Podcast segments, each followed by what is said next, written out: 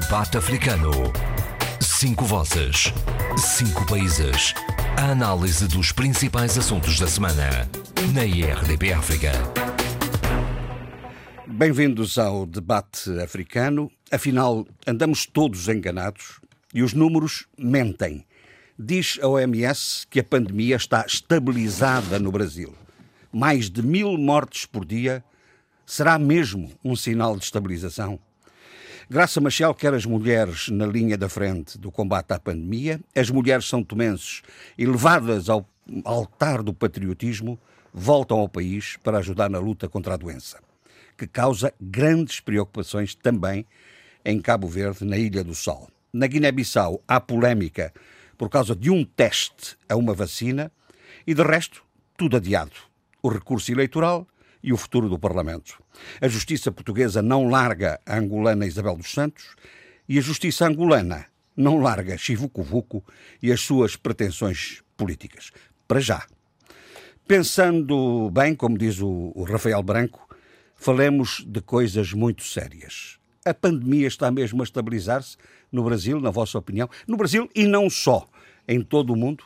Esta questão que vos deixo. Não sei quem é que quer avaliar essa circunstância? Olha, posso ser eu. Uh, eu penso que uh, a Organização Mundial de Saúde, por vezes, transforma quer transformar a realidade né, de acordo com, aqui, com, com os seus próprios desejos. Isto é, desejo, o desejo de facto de todos nós, e particularmente da Organização Mundial de Saúde, é ver, de facto, estabilizada e em recessão uh, esta, esta pandemia.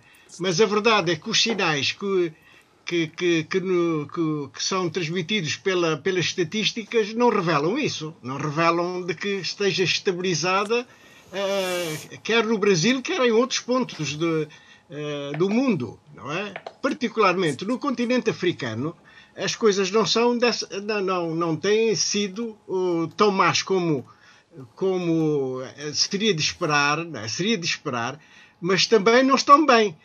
E, e apenas um fator tem estado a evitar que a pandemia no continente africano fosse algo de, de, extremamente catastrófico, que é a questão da estrutura etária da população africana somos a população mais jovem do mundo, todos nós sabemos. A média da idade no continente africano é um pouco acima dos 19 anos. As pessoas muitas vezes não conhecem essa, esses dados, não é?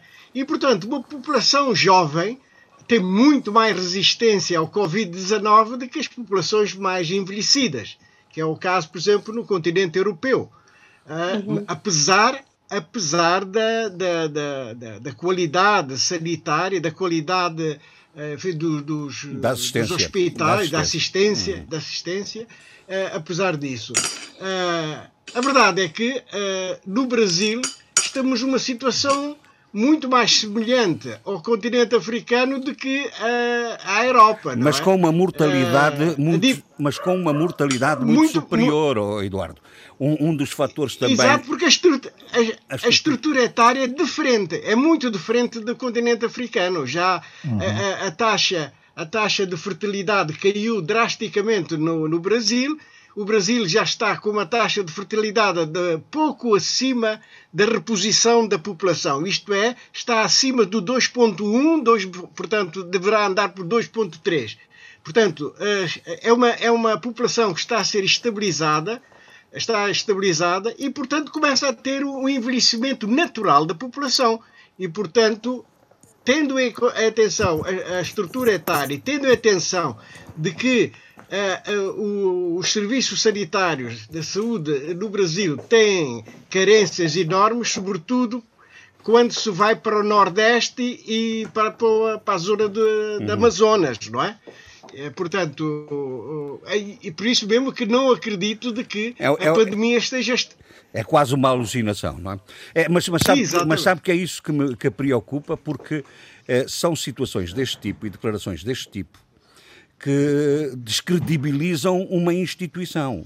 É, porque a realidade impõe-se por si própria e, por muito torcida que ela possa ser, é, não, não é ultrapassável, não é? Exato, mas que, é, Bolsonaro, o presidente do Brasil, parece-me que quer tapar o sol com a peneira. Quer dizer, é preciso é que os números que são, que são evidenciados ou que são postos a circular uh, uh, seja mais amigável de, de uma verdadeira, digamos, digamos, da governação, da, da, da, da eficiência do, do, do presidente. Hum. Exatamente, exatamente. Mas é que não, eu não sei, mas os outros dirão o mil, para cima de mil, mil e duzentas mortes por dia não pode justificar a, a, qualificação de situação estável. É verdade ou não? Uh, posso só, já agora vou aproveitar a, a deixa do, do Eduardo, porque Sheila, ele usou aqui uma, uma expressão muito interessante, amigável. Uh, uh, todo o discurso e a política de, de, informação pública de Bolsonaro é, de, é, longe de ser amigável. Pelo contrário, é uma, uma, uh, ele foge à verdade, ele foge aos números, nomeadamente, recusou-se até a dizer os, a verdadeira estatística das mortes. E realmente eu acho que Jorge Gonçalves tem razão. É uma alucinação dizer que estamos numa situação estável quando mil, mil e tal mortes por dia não é, uma, não é uh, algo estável, pelo contrário, é altamente preocupante. O Eduardo falou aqui numa questão do critério uh, da, da idade, que é importante, sem dúvida, é um, é um fator protetor, mas em países com, uh, em que o sistema de saúde é tão vulnerável, eu não sei se esse sistema da idade pode ser muitas vezes um sistema protetor, nomeadamente em Moçambique, uh, esta situação do, da, da, desmobilização maciça e urgente das populações em que estão em situações de, uh, sanitárias terríveis, uh, não me parece que mesmo ao nível da questão da, da, da, da, idade, que possa ser em alguns momentos, não digo em todos, uma proteção. E, portanto, há aqui dimensões, nomeadamente da saúde, e também da educação, uma educação cívica, de, de, do confinamento, do cuidado, que muitas vezes não nos ajudam a resolver a situação da, da, do COVID, da pandemia de Covid-19. No que diz respeito a, ao Brasil, isso tem-se mostrado muito, porque as populações mais atingidas são as mais vulneráveis socialmente, culturalmente, economicamente. E, portanto, e, e o governo Bolsonaro não está uh, uh, de todo amigável uh, numa resolução deste tipo. Ou melhor, não está de todo amigável e todo este processo da pandemia tem trazido ao de cima as várias vulnerabilidades do próprio governo. Ainda hoje, ainda hoje o, o Ministro da Educação uh, uh, há uma nova demissão no governo de, de, Bolsonaro.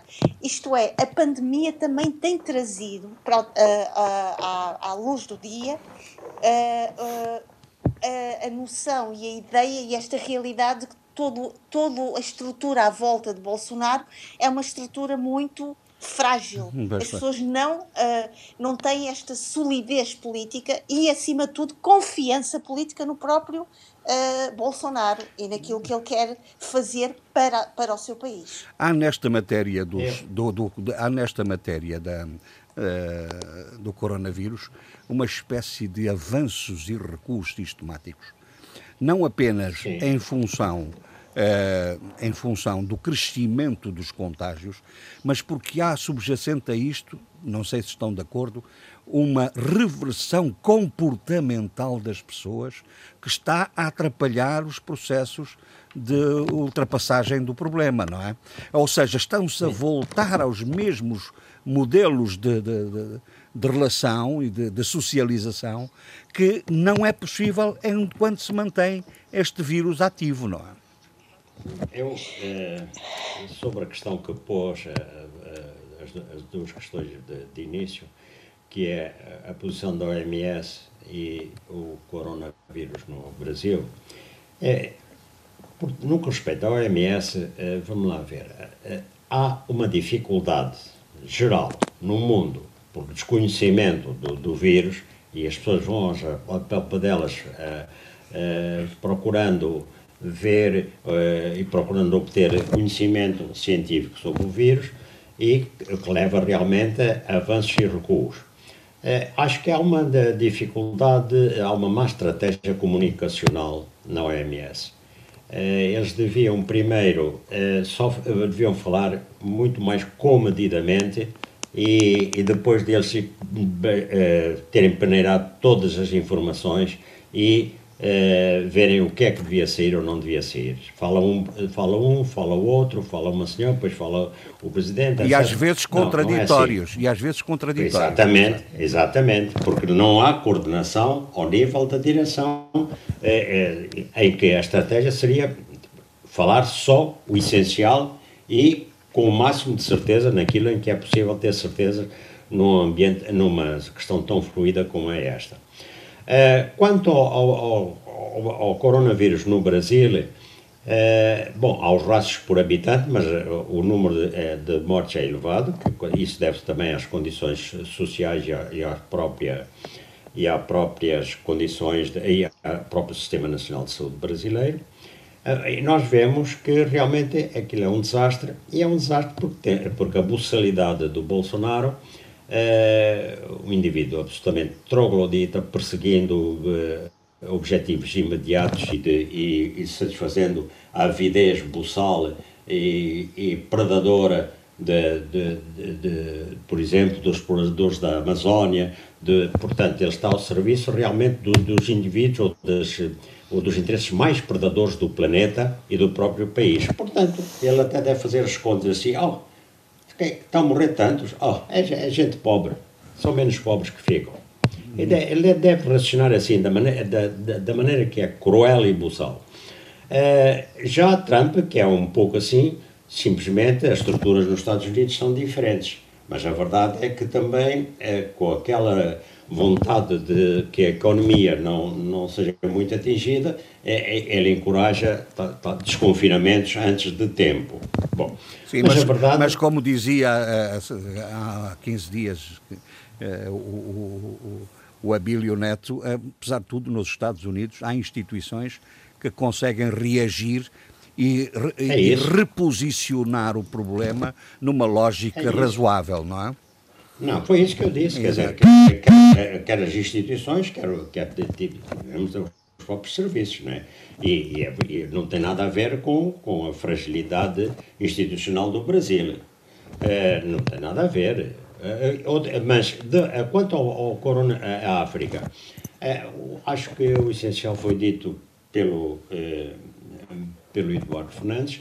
Eu sobre isso, quando falarmos de Angola, terei aspectos particulares a falar, porque se enquadram no, nos problemas gerais da saúde e, portanto, também falarei em particular eh, sobre este assunto. Vamos ouvir o... Uh, queria só dizer... Diga, diga. Não, mas eu queria só dizer o seguinte, que uh, o Jorge Gonçalves falou no desconfinamento uh, que está a ser feito, às vezes, de maneira desordenada ou, ou descuidada. É verdade isso, em parte mas a verdade é que uh, o vírus vai dar várias voltas e vê-se o que está a passar agora na China, porque mesmo por um país, digamos, limpo de coronavírus, uh, abrindo, tendo abertas as fronteiras, vem um infectado e de vez em quando há pequenos surtos. Não haverá os mesmos surtos de agora, mas não, não vamos ver nos livros tão depressa. A minha dúvida é se haverá verdadeiramente países livres de coronavírus.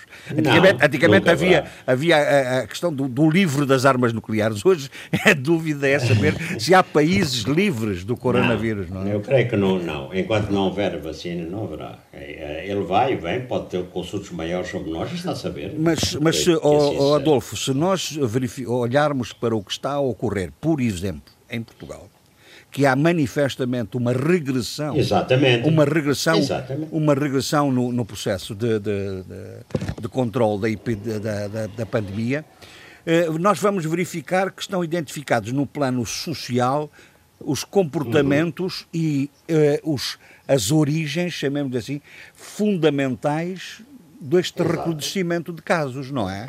As festas, os jovens, é os jovens. Os, jovens, que, eram, eram... os jovens que se tinham recolhido estão agora a libertar-se e, a, e a agir. A libertar-se e, e aprisionar os outros Exatamente. com a sua libertação. O problema é esse. Mas pronto, é, a juventude age assim. É assim, vamos ver o, o, Mas é preciso muita vigilância. é, o Abílio e o, e o Zé Luís têm alguma coisa a dizer sobre isto. Sim, sim, diga, diga, Zé Luís. Não, não, eu, eh, primeiramente, a propósito do Brasil, né?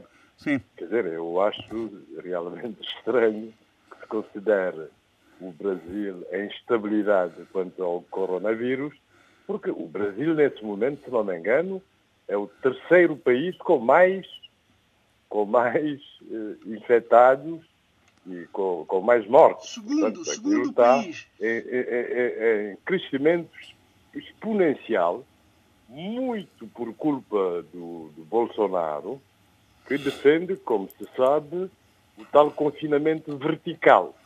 Quer dizer, só os grupos, as pessoas pertencentes a, a grupos de risco, é que deviam ser confinadas. Portanto, as mortes, os óbitos das outras pessoas é um risco, né? É um risco, segundo ele, um risco societário, né? É um custo, né? Como aconteceu, aliás, com as, as epidemias anteriores, por exemplo, a gripe espanhola, né? Que matou milhões de pessoas. E os cá- cálculos mostram que eh, se se seguisse a teoria eh, do Bolsonaro, morreriam eh, milhões de brasileiros. Mas para ele isso não, não é um problema. Eu não estou de acordo que as instituições no Brasil não funcionam. Eu acho que, tanto nos Estados Unidos como no Brasil, eh, nem o Trump, nem o Trump houve uma mudança de, de- de ideias.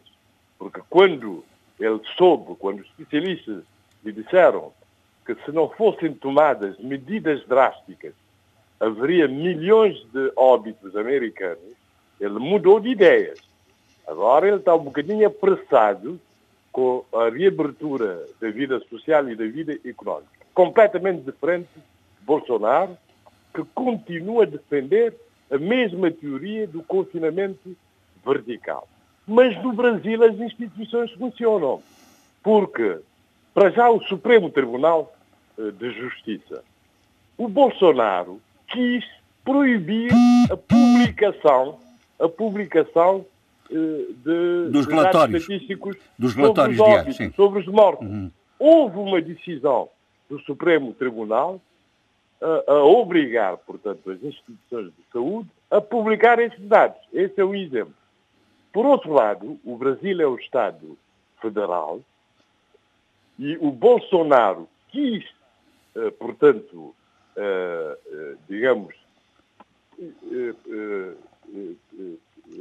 tornar obrigatória a sua doutrina, né, como presidente federal, mas o Supremo interveio a dizer que a competência cabia aos Estados e aos municípios. E no Brasil há isso, é que além de eh, só entidades federadas, além de Estados, né, os Estados federados, também os municípios. E isso é que tem impedido que Bolsonaro leve a sua levanta. Portanto, creio muito bem que, que- que as instituições têm funcionado no Brasil e muito bem para além do, da sociedade civil, da imprensa. A imprensa tem denunciado muito bem, digamos, as, as, as asneiras todas eh, do, do, do Bolsonaro. Essa é a minha opinião Muito sobre, bem. Sobre essa questão. E quanto à OMS, Desculpe. eu acho realmente, quer dizer, que ela faz-se descredibilizar. É. Dizer isso do Brasil, como já tinha dito também sobre o medicamento recomendado eh, pelo Bolsonaro, eh, eh, em, em visões muito contraditórias, e, e- e também sobre as máscaras. Lembremos-nos da questão das máscaras, não é? Eu tinha dito que as máscaras não tinham grande utilidade, não é? E hoje vê-se. Eu creio que na altura das máscaras, a OMS teria dito isso para, para, não, para não parecer demasiado dependente da China, porque as máscaras são muito habituais nos países asiáticos, nos países extremo-orientais, a China, Macau, Todos é. vimos isso mesmo antes do coronavírus. Mas olha que tinha outras, da... tinha outras, outras formas de, de se distanciar e não se seria, distanciou, não é? Sim, seria, logicamente. Mas eu estou convicto disso, que é para não parecer muito dependente. Só que isso teve, teve influência, porque vários países seguem as recomendações, Portugal, por exemplo, Cabo Verde, etc., seguem as recomendações da OMS. O que eu creio também, em Portugal seguiu-se isso porque não havia máscaras, não é? As máscaras tinham prioridades. Eram, portanto, o pessoal de saúde, o pessoal de segurança, etc. Uhum. Provavelmente não havia máscaras. Pois, mas a OMS não é um regulador de mercado. Não devia ser, mas enfim. Uh, Abílio, o que é que diz sobre isto? O Jorge Gonçalves, mesmo a Gorinha, acabou de explicar tudo o que está a passar com o tipo e a forma de comunicação que a OMS eh, entendeu nesta crise eh, usar. Porque é muito diferente daquilo, por exemplo, que eram as comunicações, que eram as comunicações da OMS eh, quando foi do, do, da crise do ébola, eh, para esta que nós estamos a viver eh, agora. E o Jorge Gonçalves, de facto, disse, quer dizer, eh, a OMS está obrigada, nesta crise atual, a assumir responsabilidades que nunca teve que assumir incluindo algumas das responsabilidades de ter que reagir a processos de certificação comercial eh, de alguns produtos, a ter que uniformizar uma série de estudos contraditórios eh, entre si para passar uma, uma, uma, uma ideia tranquila de que as investigações, eh, mesmo sendo contraditórias, serão úteis.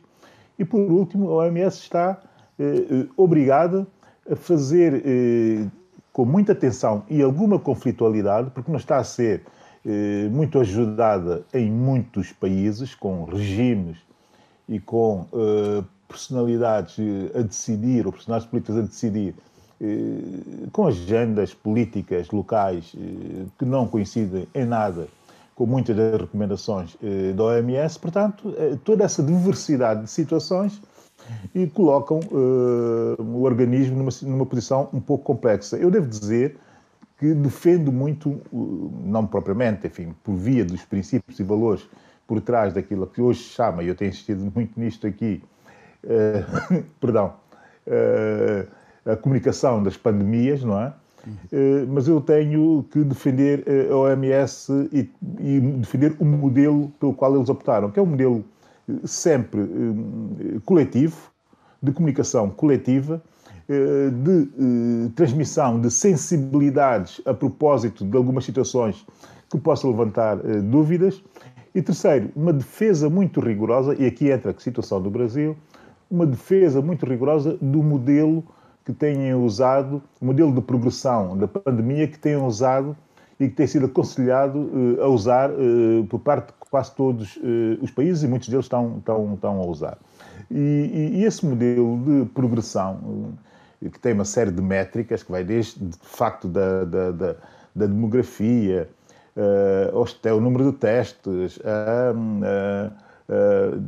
a, a classificação da, da população, a, a, geografia territorial, uma série de, de, de métricas que levam a que eh, os resultados desses modelos, sobretudo os gráficos e as linhas eh, dos gráficos, eh, consigam projetar mais ou menos de forma fiável a progressão da pandemia nos países. E a verdade é que não é só a OMS, mas há outros indicadores e há outros modelos, eu fui ver alguns deles que diferem um pouco, porque as métricas são distintas, que também chegam à mesma conclusão que a OMS chega relativamente à situação do Brasil é muito aborrecido do ponto de vista político para uma pessoa como eu, que detesta esse senhor Bolsonaro e tudo aquilo que ele representa, e nesta crise mais ainda o detesto, ou passei a detestar, eh, politicamente, naturalmente, eh, ter que eh, dar eh, alguma, algum crédito àquilo que o OMS está a dizer. Porque nesta altura, se calhar, já estamos, eh, no caso do Brasil, eh, o impacto nas populações mais desfavorecidas, o impacto nas populações mais envelhecidas, o impacto, uma série de métricas. Eu estou aqui a dar exemplos. Sim. Já poderá ter sido muito mais agressivo por uh, não ter existido a proteção inicial do que será daqui para o futuro. Eu fui oh, ler oh, mais ou menos o comunicado. Oh, Abílio, oh, Abílio desculpe, uhum. números são números. Uh, enfim, eh, acha, acha, que é possível nós, qualquer cidadão. Bom, em primeiro lugar, é preciso, é, é, é, é, difícil perceber. A, a OMS dá orientações metodológicas, certíssimo. Exatamente. Mas são os Estados, mas são os Estados que as executam e que as comunicam. Quem, o, problema, o problema da OMS é que vem o senhor diretor-geral e diz uma coisa, vem o senhor diretor-geral adjunto e diz outra, vem a diretora dos serviços de, de, de, de da, da pandemia e diz uma terceira coisa. Ou seja, ah, a é realidade um não é, é interpretada. Isto não é possível. Mas mais, oh, oh, números são números. Um país com mil cerca de 1.200 mortes diárias e 30 e tal mil é infectados é diários. Como é que se pode dizer que está estabilizado? Desculpe. Oh, oh, oh Jorge Gonçalves, vamos ver uma coisa. Isso é uma, uh, os números que o Jorge Gonçalves está a dizer, como está a dizer, ninguém tem dúvidas nenhumas que seja uma tragédia, porque é mesmo uma tragédia. A questão, o que está aqui em causa é saber se uh, esses números se estão dentro daquilo que é a curva expectável ou prevista nos modelos de, de progressão que estão a ser usados. E na sua opinião aí, já, está, frio, já está a baixar ouça, a curva, é? Na sua opinião já está a baixar exatamente, a curva. Exatamente, é? ou então até mantê-la naquilo que eu chamo o planalto.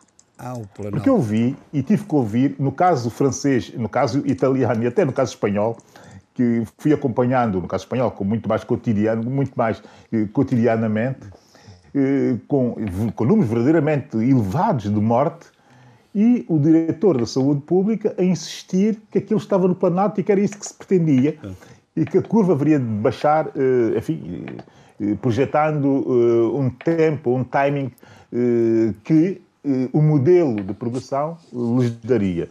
E a verdade é que as coisas foram acontecendo mais ou menos conforme previsto.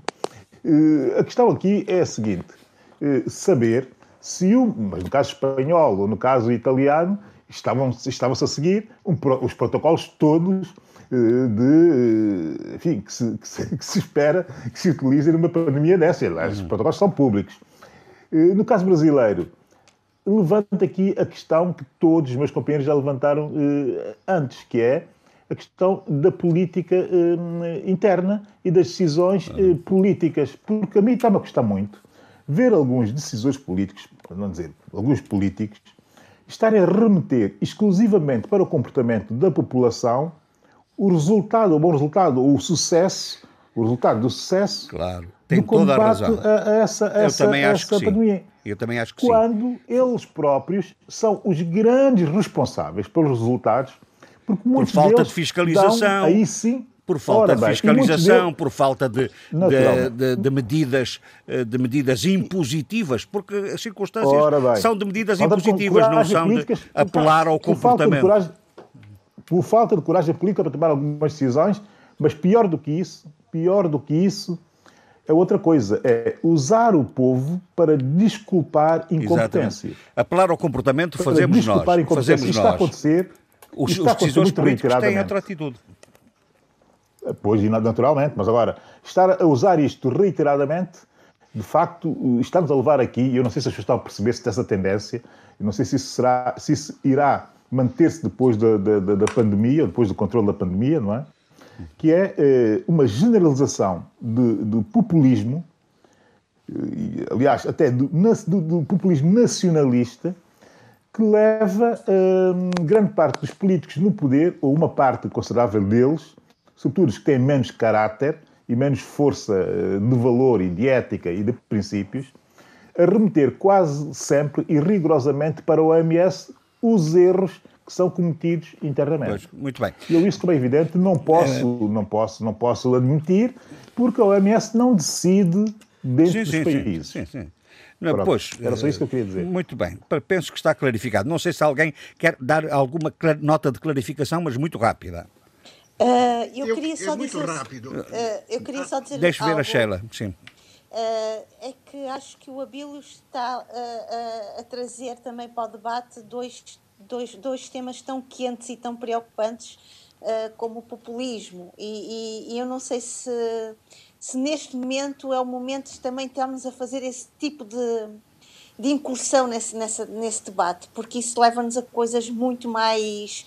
Uh, fechadas oh, e Sheila, mais Sheila, polémicas. Sheila, só estou aqui a tentar antecipar tendências, pá, que são óbvias, que são uh, óbvias, diga-se de passagem. Mas, mas a questão é que, pronto, uh, acho que este é um tempo de descomplexificar e não de complexificar. Mas isto é a minha opinião. Okay. Muito bem. Uh, Eduardo, okay. queria dizer?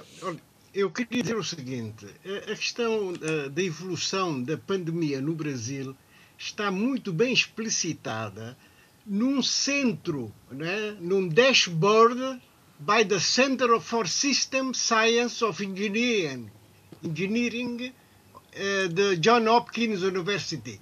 É, e, e vai, eu recomendo vivamente este site porque nos dá de todos os países do mundo, de todos os países Exato, do mundo. Exato, usando o mesmo modelo. E, e usando o mesmo modelo. É Exato. É e neste momento a evolução é esta. O Brasil não, não chegou nem a Planalto, nem, nem pensar nisso. Está, nem, está a subir numa... em costa. Está a subir em costa. Está, está a subir e de que maneira? não é?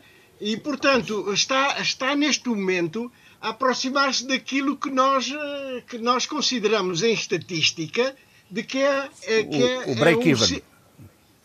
Não, não. O break-even seria já o ponto de equilíbrio. Já, e não é. Ele uhum. está em plena expansão.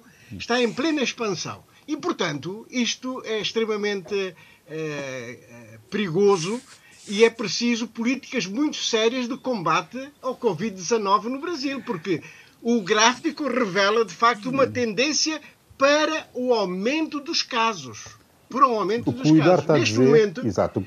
Neste momento, o Brasil tem 978.142 casos confirmados, com 47.748 mortos, não é? é? E é o segundo país depois dos Estados Unidos. E, porque a, a sequência é o seguinte: primeiro país, Estados Unidos da América, com 2 milhões 191 e 200 casos, não é? Temos a seguir o Brasil. O dobro, quase. Mais do dobro. O, mais, mais, do dobro. mais do dobro. Depois temos em terceiro lugar a Rússia com 568.292 casos. Temos a Índia em quarto lugar com 380.532 e em, em, quinto lugar temos a, a, o Reino Unido com 301.935 casos. Portanto, a, a, evolução do, no, no, caso brasileiro é, é, é extremamente preocupante. Repara, tem no, quase um milhão de, de, de casos uh, para uma população que é inferior a cerca de, de metade do, dos Estados Unidos, não é? Cerca de metade dos Estados Unidos. Portanto, uh, e o gráfico que nos apresentam aqui é de subida, não é? Não é de não tem não, não é de estabilização, como diz, não é de estabilização, não, não, como diz a OMS. Muito bem. É, creio, que, é. creio que ficámos mais ou menos esclarecidos. É que esta, esta semana, enfim, nestes últimos dias, houve também uma cimeira. Foi uma cimeira virtual, como, como é tudo agora no mundo, é, entre a China e a África por causa do, do, do Covid, não é? é? E houve ali uma espécie de glorificação da solidariedade. Eu não sei se eh, se apreciam essa solidariedade chinesa com a África no domínio da, do combate à pandemia. Neste momento, Neste momento, a solidariedade, o que eu, o importante, quer dizer, o que foi é, noticiado mais foi é, perdão de juros de dívidas de alguns países africanos. A mim só me falta saber se nesses alguns é, está Angola. Bom, diga-se passagem que a relação China-África do Sul é fortíssima e, e a China Uh, e, e, realmente a África do Sul, neste momento, tem uh, as, as, preferências da China e é por ali onde vai passar muitas das suas decisões em relação ao resto do continente, ou pelo menos em relação à parte austral. Né? Uhum. Uh, pronto. depois, quanto à solidariedade, quer dizer, a mim parece-me que foi um pretexto, não é? Covid, não sei o quê, um pretexto de dizer que, meus amigos, eu estou ao lado de vocês, etc. E, como realmente, neste momento, como neste momento eh, há uma dificuldade, eh, quer dizer, há problemas económicos tremendos, que não são só devidos ao Covid, no caso de Angola, não é devido ao Covid, não é? É um Covid que já vem desde a independência. Agravou. É... O Covid agravou as condições. Agrava em qualquer Estado. Em qualquer é? mas, eh, mas em qualquer Estado. Mas a situação já era catastrófica do ponto de vista financeiro. Bom, e, e, o peso da dívida e os juros, etc. Uh, e sabendo, é preciso ver, por exemplo, que o, uh, o G7 ou o G20 uh, decidiu também, instituições como o FMI decidiram também rever as, a questão da dívida. Claro que a China, nesta competição, não ia ficar atrás. O pretexto foi o Covid. Uhum. Mas o fundamental é o futuro económico. Foi, foi digamos e assim. Não perder a corrida em é. relação. Ou não perder, ou ganhar pontos na corrida com, com o Ocidente. Uh, o Ocidente. Ou seja, na sua opinião, a China eh, foi, eh, com este gesto, quis dizer: nós estamos aqui, presentes. É, Sim, isso. é fundamentalmente isso. Muito bem, em relação ainda. Mas no concreto, depois, depois claro. vamos ver em que é que concretamente estamos aqui se uh, manifesta. Muito bem, em relação ainda ao Covid. Muito... Ah, diga, diga. Pode ser. Bom, Eu também queria falar. Então, falem à vontade. Eduardo, diga lá então. Sim, sim. Não, eu, eu quero confirmar de que, de facto, não se pode negar a solidariedade chinesa em relação ao continente africano. Por exemplo, há dois dias, ou foi ontem ou anteontem, chegou mais um avião carregado com material hospitalar para, para, para a Guiné-Bissau, por exemplo. Não é? Eu estou a falar só daquilo que eu li ontem. Uh, portanto, existirá de facto essa solidariedade, porque, e já afirmei no último debate, de que a África constitui um, um, um, continente estratégico para o, para o futuro da, da, da, China, para, para a indústria chinesa, e não temos dúvida que é uma realidade. Portanto, há uma forte aposta e, eh, da China eh, eh, em relação ao continente africano. Não é? há, outros, há outras grandes potências, outras grandes potências, como é o caso dos Estados Unidos, que não estão a fazer uma política de cativação ou de, de, de atração de, para o, ao, ao, continente africano, não é? E também a questão racial não está a ajudar muito, a, digamos, essa intervenção favorável aos Estados Unidos no continente africano. Isto é uma, isto é uma realidade que não, a que não podemos fugir. Uhum. Mas aquilo que, que, que me chamou a atenção esta semana foi para o facto de uh, o multimilionário chinês eh, Jack Ma uh, estar a, a, a, ajudar e a, e a, ser solidário com o continente africano de uma forma muito evidente, muito clara, não é? A tal ponto que se pergunta, mas onde é que estão os bilionários africanos, não é? Parece-me que a solidariedade do Jack Ma sobrepõe-se sobre a todos os multimilionários do, do continente africano que neste momento não se vê, não se vê as ações que, enfim, se, se, se julgava que deviam, ou julgava e era e era necessário era exigível, que houvesse é? essa, era exigível, exigível hum. esses multimilionários. Hum. Isso, isso é um, um, aspecto. Portanto, há aqui um certo egoísmo dos nossos detentores de capitais é? em relação aos seus países. É? Hum. E, e, era bom que, que, que isso fosse, fosse alterado, porque é neste momento é que, é que a maioria dos países africanos estão a necessitar, de facto, do impulso em investimentos a, a, combater a perda de emprego, que é uma realidade. E, sobretudo, o emprego jovem no continente africano é uma preocupação enorme. enorme. E, e, no caso do, do, do seu país, da, no caso do seu país, da Guiné-Bissau, eh, aliás, há números Sim. apontados, eh, eh, há quem diga que fortemente inflacionados e exagerados, das necessidades Sim. financeiras para o combate a, a, aos efeitos da Covid e, e, à reconstrução, não é? Apela-se muito à, à, solidariedade. Exatamente, eh, mas estes, estes valores têm que ser eh, mais, melhor definidos, não é? Estão, quanto a mim, ainda estão um pouco vagos, não é? Porque é fácil, é fácil apontarmos um número. Pedem-me um número e eu dou imediatamente, não é? Eh, tanto mais que está-se a apelar à solidariedade e estes recursos que, que são solicitados uh, uh, são ou, ou, ou, em taxas, ou com taxas de juros muito baixas, não é? Uh, ou durativos, não é? Ou donativos. Mas há que, há que ser muito mais específico para que áreas é que se destinam os recursos quais são, o, o, o, quais, quais, são as políticas a serem financiadas com o recurso que se vai solicitar, Muito ou que bem. está a ser solicitado. Abílio. Não dizer duas coisas muito rapidamente. Primeiro, remeter para um artigo do Ministro da Economia e Finanças uh, do Benin, que está no The Africa Report. O senhor chama-se, o senhor jovem ministro, que vem da Deloitte uh, e foi responsável pela Deloitte em França, mas também uh, em alguns países africanos, Romualdo Wadaguin. o título do artigo é muito curioso, que é a África não precisa de perdão de dívida nem de moratórias. Precisa de investimentos, não é? Exato. Precisa de eh, financiamento, mais financiamento constitucional à eh, sua economia para garantir eh, o futuro.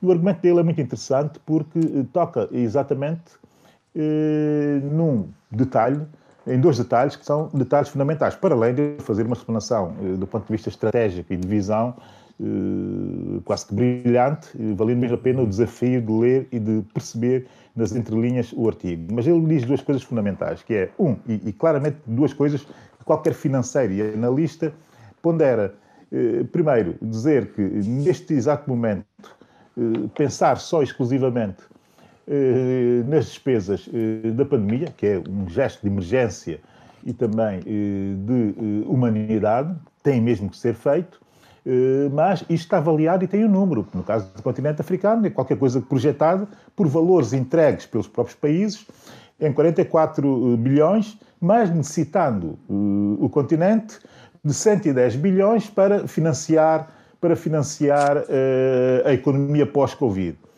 E que insistir muito uh, no, no, no, perdão da dívida e na moratória, o que se está a fazer é garantir só, ou quase que exclusivamente do ponto de vista estratégico, que se financie os 44 bilhões que a África necessita para fazer face imediata ou emergencial à situação e deixando pouca margem para negociar uh, o financiamento constitucional à economia uh, que sairá do pós-Covid. Segundo, a questão da reputação.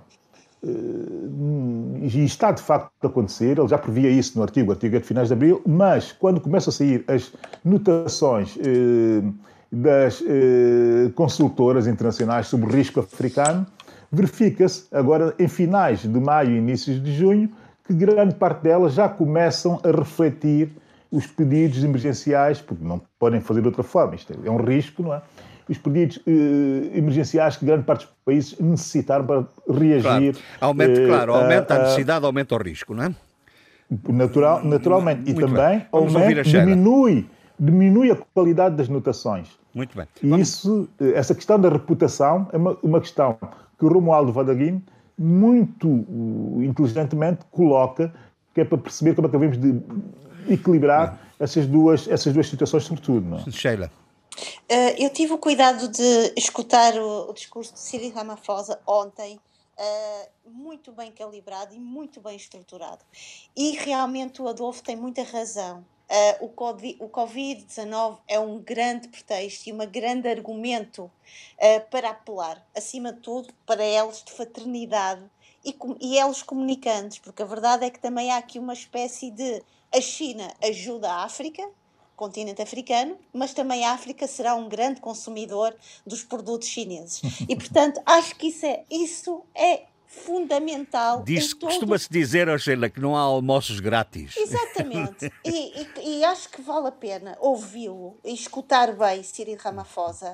Uh, dá um, dava um belo, uma bela análise de conteúdo, como nós dizemos na sociologia, porque ele realmente foi uh, utilizou argumentos muito interessantes, não nada rebarbativos, nada de nada de não há um discurso de pedir, há um discurso de apelar, de invocar e, acima de tudo, há uma espécie de uh, alguma fraternidade histórica e, e, e, também, logicamente, colocar a China num pedestal, no sentido em que será dali que virá uma espécie de uma resposta global para a situação em que nós nos encontramos, porque não é uma situação, e isso ele diz de uma maneira muito interessante e graciosa, é que não é apenas uma situação africana, é também uma situação global. E, portanto, eu convido a ouvir uh, uh, este discurso, que é muito, muito interessante. E realmente, o Adolfo disse-o muito bem, é um, o Covid-19 vai ser um pretexto para se conseguir solucionar determinadas situações que no passado ainda estavam ali num, num passo de caracol e hesitantes. Muito bem. Eu não sei se alguém mais quer dar uma nota. Deixa-me só dizer o seguinte. Oh, oh, oh, Jorge, temos que ouvir as outras pessoas. Uma... Não, acho que isso é relevante. É mesmo relevante e é rápido. Uh, o Eduardo Fernandes, bem, chamou a atenção para a ausência dos milionários africanos uh, de forma solidária a responderem uh, a este momento. O Eduardo Fernandes deve ter lido, como eu li, também o artigo, o artigo da African Report sobre essa, sobre esse, sobre essa situação. De facto, Jacques Ma, uh, com a sua fortuna, tem sido, enfim, não se pode pedir, não se pode agradecer mais aquilo que ele tem feito por, pela, por África. Mas, entretanto, há exceções africanas e eu tenho que chamar aqui as exceções eh, africanas e o esforço dos milionários africanos que também têm respondido e bem uh, a situação que se vive no país. Vou dar um destaque o Patrice Motsep, que é, digamos que o grande, hoje, o grande homem do minério na África do Sul, que colocou à disposição, tanto do governo como das instituições financeiras, como das organizações não governamentais, qualquer coisa como 55 milhões eh, de dólares, o que fica a 30 milhões de dólares eh, daquilo que o Jacques Ma colocou em, em termos de, de, de, de, ajudas à África, que está na casa mais ou menos estimado de 88 milhões de dólares. Ah, Portanto, Sim, sendo senhor. que a fortuna do Sr. Patrício Motsep é consideravelmente inferior uh, à do Sr. Jacques Ma, Jacques Ma que não tem nenhuma responsabilidade especial uh, por África, a não ser essa, essa, essa, essa, essa solidariedade humanista, eu devo dizer que uh, é preciso destacar também os africanos que estão a fazer Muito bem, já destacou... E Patrício Motsep tem que ser destacado. Muito bem, já destacou e agradecemos e venham muitos, e venham muitos. Eh, exatamente. Uh, nós, uh, eu, tinha sublinhado que a Graça Machel quer que as mulheres avancem para a linha da frente no combate à pandemia. Há mulheres também, duas, uma médica e uma enfermeira de São Tomenses, que decidiram regressar e foram, aliás, elevadas à categoria eh, de patriotas eh, exemplares em São Tomé e Príncipe. É? mas há preocupações também ainda muito sérias, e há pouco falávamos sobre as questões da regressão da evolução da pandemia, eh, por exemplo, na Ilha do Sal. Preocupações muito sérias que levou mesmo ao destacamento de um ministro para tentar controlar uh, esta situação. Uh, ao mesmo tempo que há lá problemas uh, com que suscitaram problemas diplomáticos, nomeadamente com a detenção de um cidadão colombiano que é identificado como testa de ferro do Nicolás Maduro. A Ilha do Sal, José Luís, é um, um centro nevrálgico hoje da, da vida pública cabo-verdiana, não? Sim, Zé Luís, não sei se ouviu o que eu lhe perguntei. Sim, sim, eu ouvi, eu ouvi, estou a ouvir perfeitamente. E, e, queria só fazer um pequeno comentário, antes de falar dessas coisas importantíssimas, sobre a cimeira China-África. Não, eu creio que, que ninguém tem dúvidas desses fortes laços entre a China e a África, obviamente com interesses económicos subjacentes, a quem fala até do novo imperialismo chinês, mas facto é que uh, tem sido muito prático e, e, a China, nesse aspecto, na disputa com os Estados Unidos da América, tem ganhado pontos. Para já viu-se com a questão do racismo, né? Uh, o que está a acontecer nos Estados Unidos e o que se falou uh, da China. E, de antes tinha-se dito que a China não perdoava dívidas e etc. E agora, portanto, está-se a ver que, que, isso vai acontecer. Portanto, está ganhando uh, pontos claros. Para além de a China ter sido um modelo para todos os países do mundo no que respeita ao combate à Covid-19, que teve origem na China, né? por isso teve esse papel uh, pioneiro. Uh, isso é que eu queria dizer sobre sim, sim, essa questão. E sobre o Agora, voltando, hum. voltando a, a, Cabo Verde. Não, uh, o caso de Cabo Verde tem sido um caso estranho, porque nós vimos que o, o, o estado de emergência foi decretado de forma diferenciada consoante as ilhas, vigorou por todo o tempo na ilha de Santiago e particularmente na cidade da Praia, vigorou por um tempo mais limitado na, na ilha da Boa Vista e, e, vigorou por um tempo ainda mais limitado uh, uh, na ilha da Boa Vista e de São Vicente e vigorou ainda por um tempo mais limitado nas demais ilhas de Cabo Verde. Exatamente porque não havia casos. Portanto, havia casos somente, se se lembram, na ilha de Santiago, na ilha da Boa Vista e na ilha de São que Boa Vista e São Vicente estabilizaram, uh, portanto, depois de algum tempo. Continuou o surto na praia. E agora, o que é que acontece? Aparecem casos, depois, portanto, de passar do estado de emergência, e, e aparecem casos em várias ilhas. Portanto, primeiramente no Sal, em São Vicente, mas importado do Sal, desde onde porque uma mulher grávida que Sim. teve que ser deslocada para São Vicente, afinal viu-se que, que, que, era um caso importado do sal, depois houve um aumento no sal, depois aparecem casos em Santo Antão, em São Nicolau e em São Vicente, todos quase importados do sal. Portanto, o sal transformou-se num núcleo, no foco. Num centro difusor. difusor é. Num centro difusor do coronavírus, uhum. o sal, em que está por explicar como é que apareceu esse caso do sal. Talvez, eh, eh, segundo um artigo escrito por uma pessoa que entende de pescas e que dizia que tinha que se controlar muito bem os botes, né? aquelas embarcações eh, artesanais, né? Que faziam circulação entre as ilhas, mesmo em estado de emergência, de forma clandestina.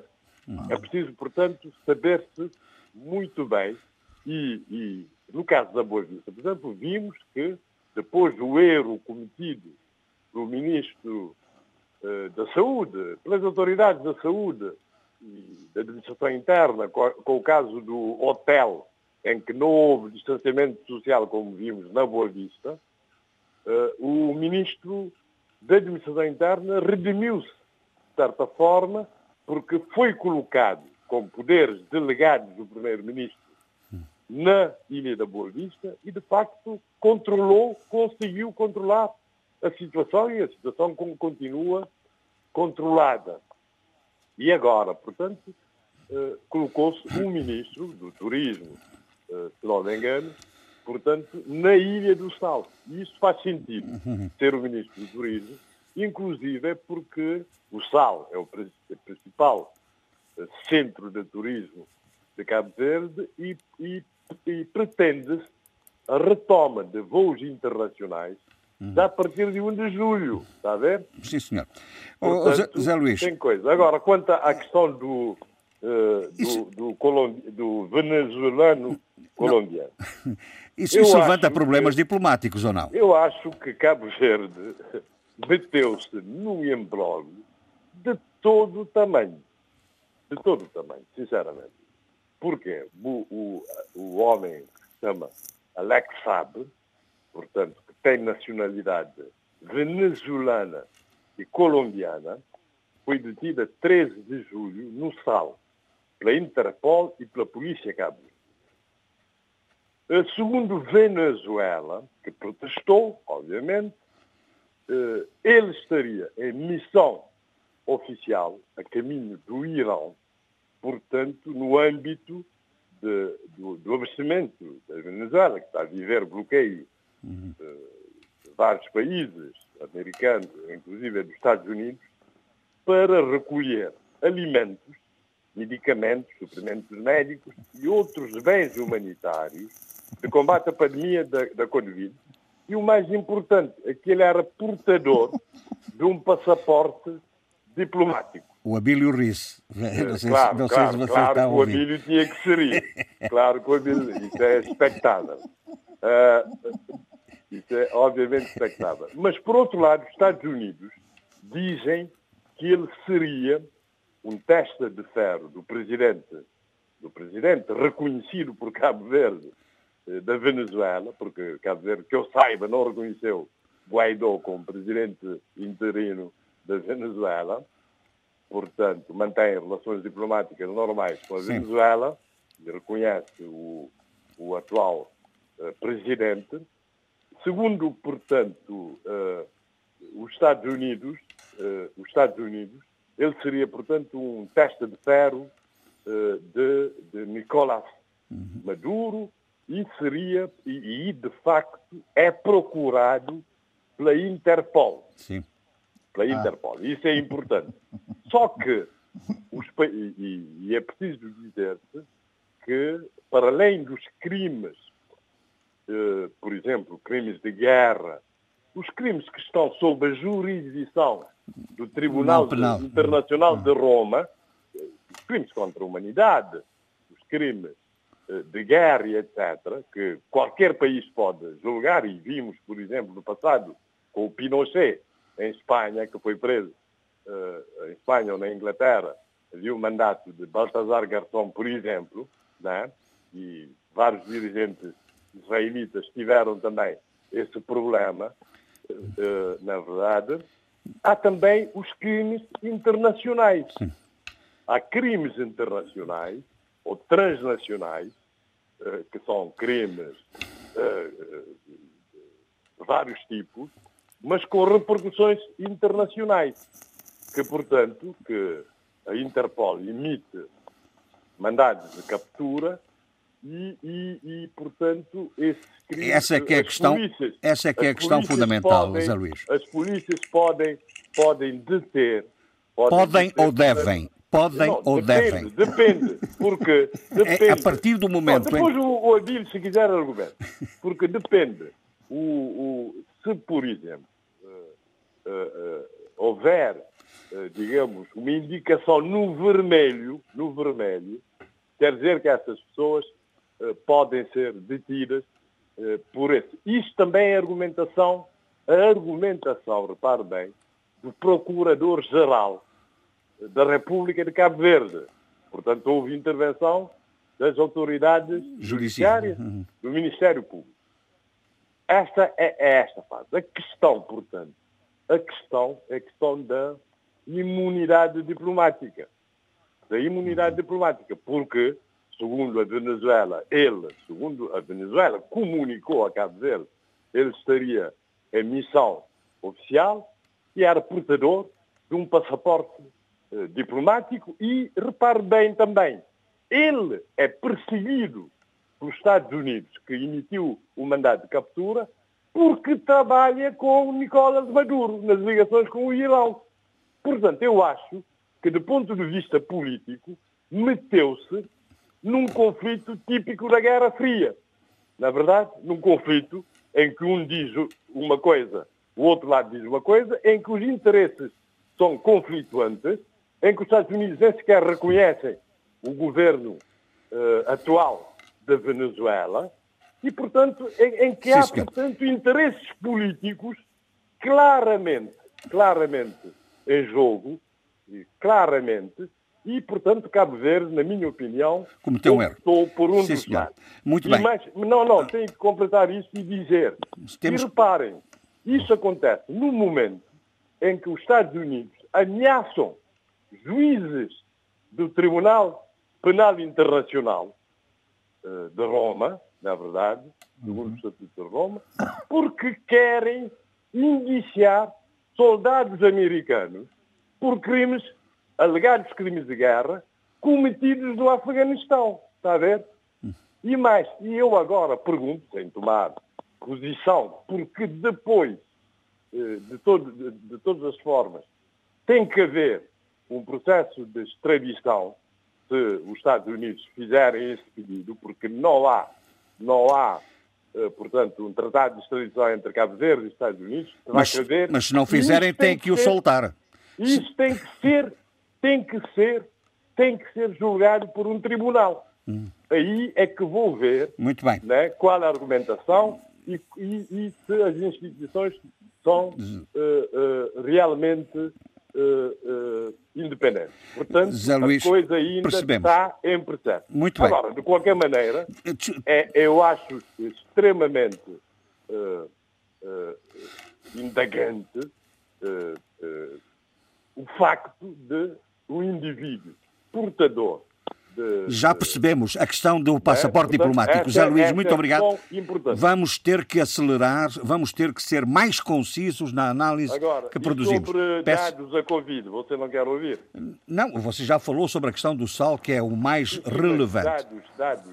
Os, os dados temos acompanhado na informação diária, acho que não, é, não, não são muito relevantes. Vamos ver, eh, eh, eh, em relação a esta matéria, já que estamos a falar em questões judiciais, eh, eh, Sheila, muito rapidamente, uma, o- um julgamento em Moçambique a propósito da morte do Anastácio Matavel.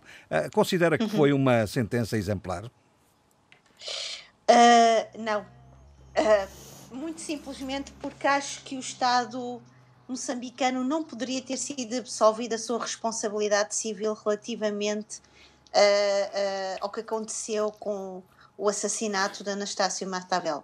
Logicamente, acho que algumas, alguns, alguns réus foram absolvidos porque não havia provas suficientes, outros tiveram, foram, foram, tiveram penas entre os dois até 24 anos de prisão. Contudo, eu acho que a lição moral de tudo isto ficou ah, muito aquém daquilo que se poderia esperar. Ah, citando um pouco a- a- a- a expressão do Eduardo ao início do nosso programa, não foi uma resolução amigável, não foi uma resolução feliz.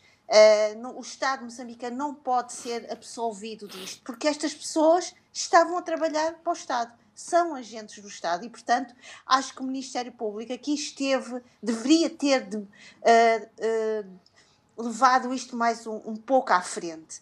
Ah, alguns dos analistas, eu estive a, ouvir, tive, tive muita curiosidade de ouvir alguns ah, analistas relativamente a isto, estão felizes com o que aconteceu, porque ah, alguns vão ser, alguns dos, dos arguídos vão, vão, tiveram estas penas em cima, ah, e outros analistas, e sobre, esses, e sobre a, a opinião deles eu concordo, acho que aqui esta absolvição do Estado, esta absolvição eh, da responsabilidade civil do Estado não foi um, um- um ato ponderado, não foi um ato com, vá, com uma espécie de Sim. ética. Mas em relação às sanções penais dos autores, eh, acha que houve apenas. que foi uma sentença adequada na sua perspectiva?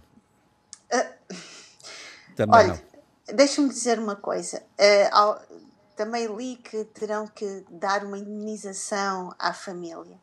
E nestas questões, e nós que já lidamos com, com a perda dos nossos entes queridos, eh, nada nos vai satisfazer, porque nada vai eh, trazer de volta Anastácio Matavel. Claro. Uh, acho que seria muito interessante, de uma forma muito respeitosa, também perguntar, não diga à família nuclear, porque acho que isto são temas extremamente delicados e extremamente sensíveis, mas perguntar em torno das pessoas que estão à volta desta família o que é que eles acham. Sinceramente, eh, relativamente às penas, eh, sim, acho que devem ter, devem ser, eh, devem ir para a prisão e devem viver alguns anos fora, entre aspas, encarcerados. Agora, eh, o que é que vai acontecer? Porque nós também sabemos que muitas vezes há estas eh, deliberações judiciais e que depois, a meio termo, eh, as penas são reduzidas por bom comportamento, por isto e aquilo, e depois vemos as pessoas de volta à sociedade civil como se nada tivesse acontecido.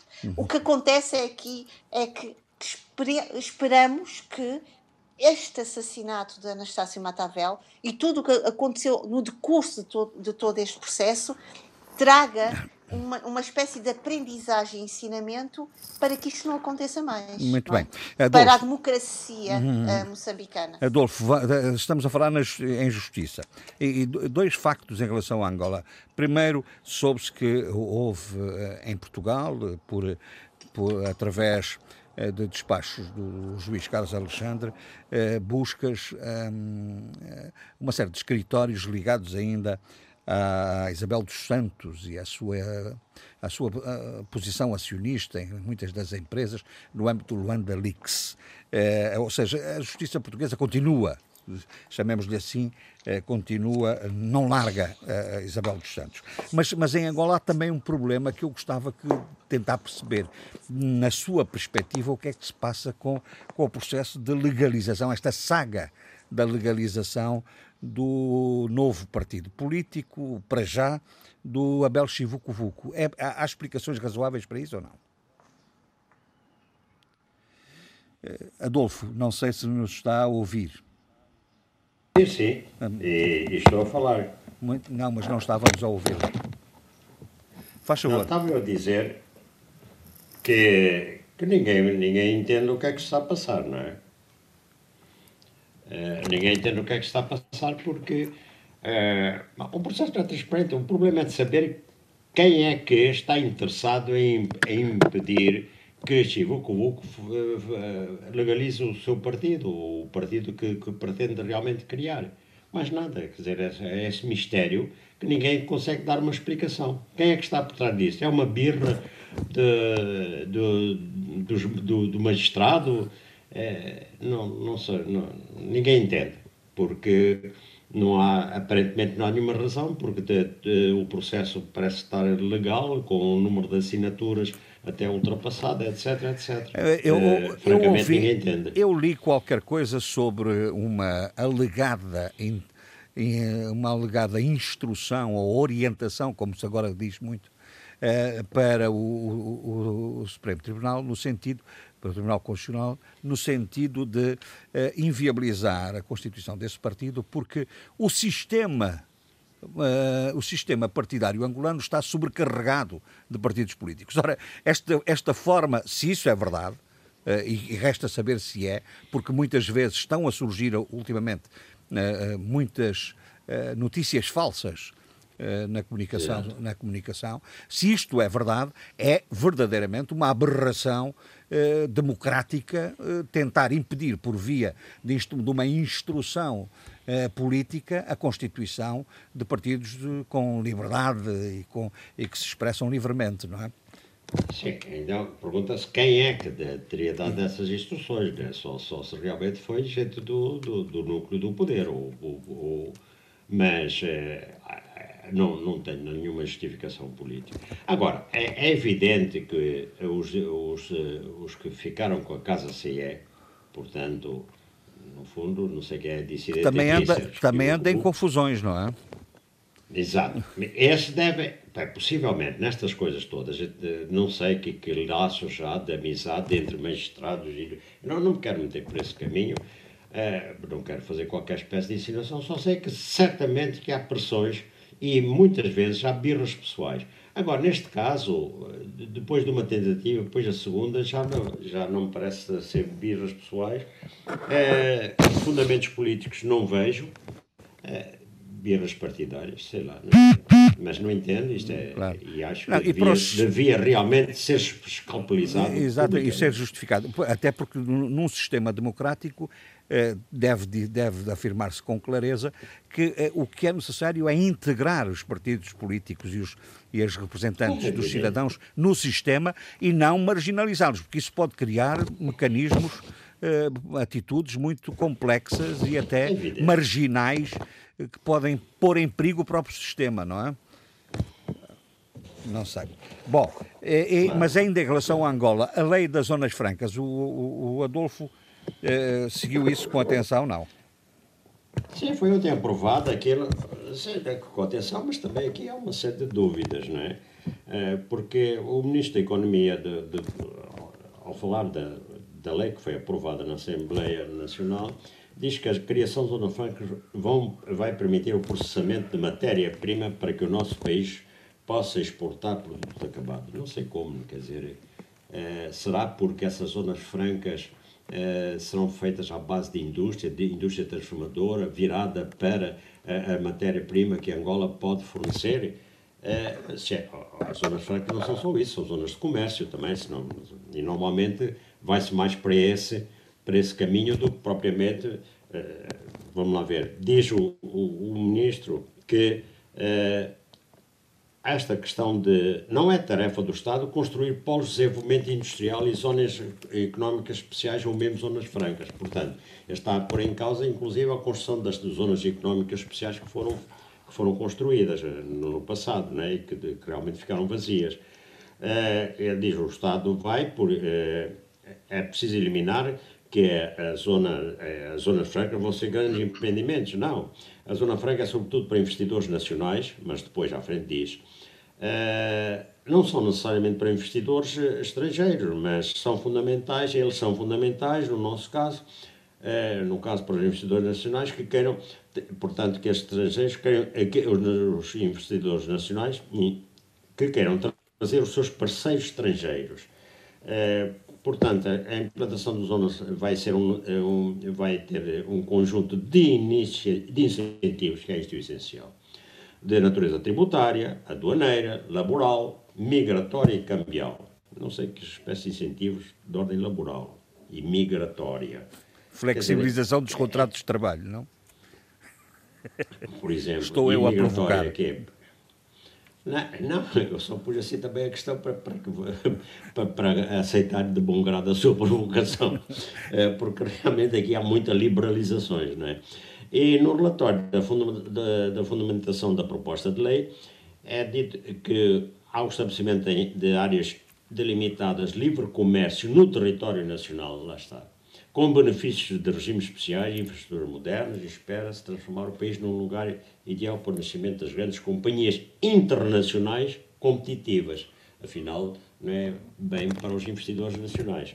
Portanto, é, não tendo bem compreendido isto, talvez por deficiência da, da maneira como foi informado, não, não, tive acesso ao discurso na íntegra do ministro, é, fica-se com a ideia de que realmente se Angola está a precisar com muita urgência de investimentos eh, internacionais, eh, este é um mecanismo para os atrair e esses investimentos não estão a vir. Eh, só que o que está bem definido são as grandes isenções, os grandes incentivos. Mas isso é, faz parte da natureza essencial das zonas francas. mas uma das discussões, eu não sei se o Eduardo quer contribuir para elas ou não, para esta discussão, e o, e o, e o, e o, e o Abílio, é, enfim, todos os outros, a, questão, a questão que se coloca é a utilidade económica estratégica da criação de zonas francas em economias deste tipo, em economias uh, de, que necessitam de equilibrar a balança externa, de produzir para exportar, na é? balança comercial, de produzir para exportar e de investimento interno, não é? Eu não sei se... Gonçalves, deixe-me só, antes de, de, dos quero... colegas intervirem, é, é, eu queria só dizer o seguinte.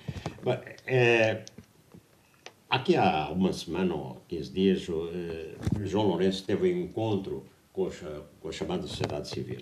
Esse encontro, digamos, não, não, não, sei, não ali nada do operacional, nem ele próprio foi, digamos, muito eh, não podia pedir resultados porque é duas ou três horas perante 300 pessoas ao discurso do Presidente e depois ao escutar os vários setores.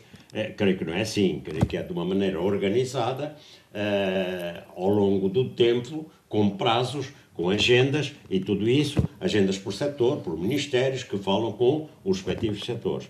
Porque, ao fim e ao cabo, o que, o, o que se precisa é que realmente haja investimento na produção eh, e, e, para o escoamento, por exemplo, dos, por exemplo, na agroindústria e, e também noutra indústria transformadora, e é preciso que os empresários nacionais, eh, que o empresário nacional cresça em, em, em know-how, em, em, capacidade de, de, de agir eh, e, portanto, com, com ou não associamento, associação a, a investimento estrangeiro, e é isso. O, o resto são, digamos, são, são coisas que, que quer dizer, que parece não ter a necessária consistência. Pronto, era isto que eu queria dizer. Sim. Uh...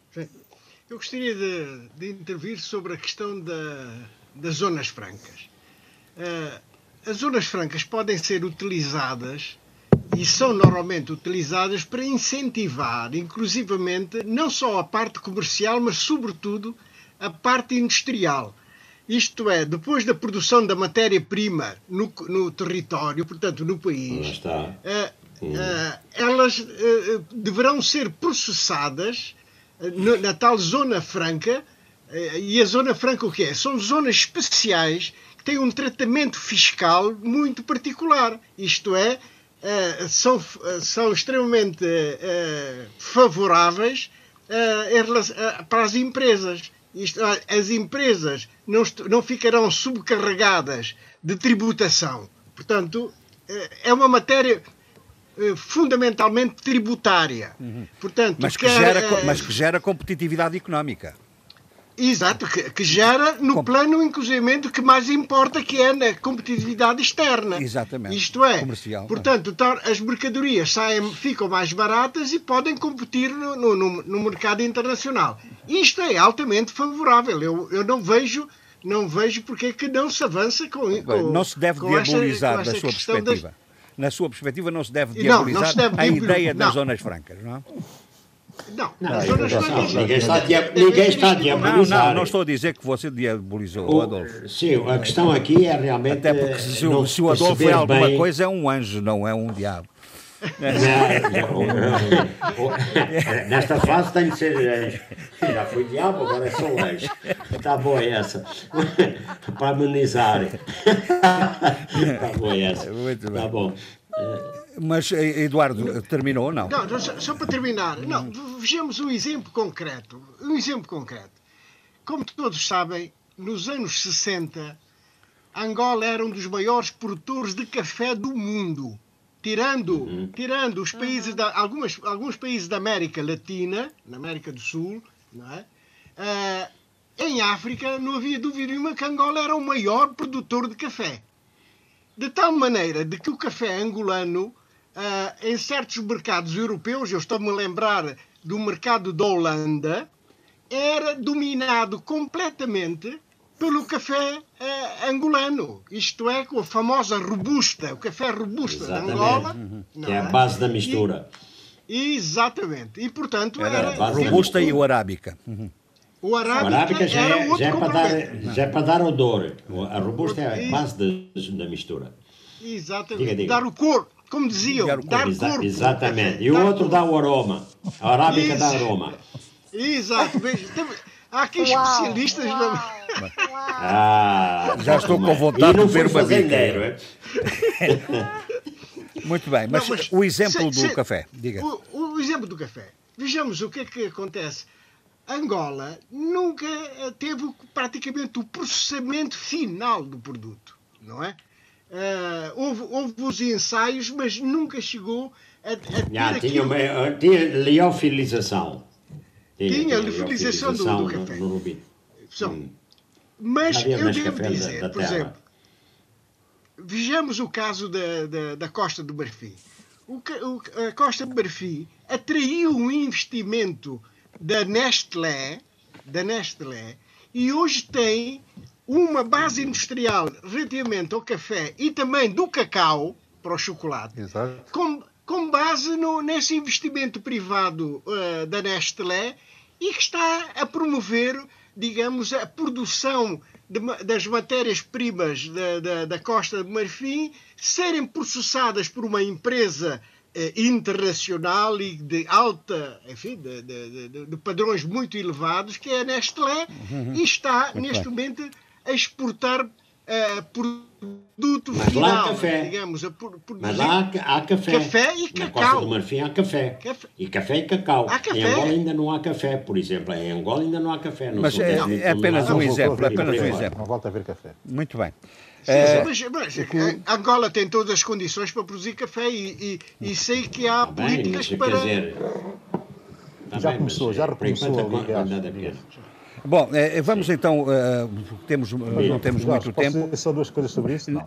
Pode e, e acrescente uma coisa fundamental, é relativamente a São Tomé e Príncipe. Porque isto que nós estamos aqui a fazer também, também é pensar um bocado as coisas. E, e em, em é, São Tomé é, e Príncipe é, parece-me é, que, é. parece que há pouca gente a pensar, como você costuma dizer. mas, mas, achei, mas achei, achei, interessante, achei interessante que há, do, há dois, antigos dois antigos dirigentes políticos, não é? o, o Rafael Branco e o Pinto da Costa, que de facto são têm dado contribuições uh, interessantes e não vejo onde é que estão os outros. Mas uh, falemos sobre falemos sobre, a, sobre esta matéria das zonas francas. E também irei a, e também irei a esse comentário. Mas temos que ser rápidos também. Que o, Jorge, que o Jorge fez. Sim, muito rapidamente. E se calhar posso já introduzir depois disso uhum.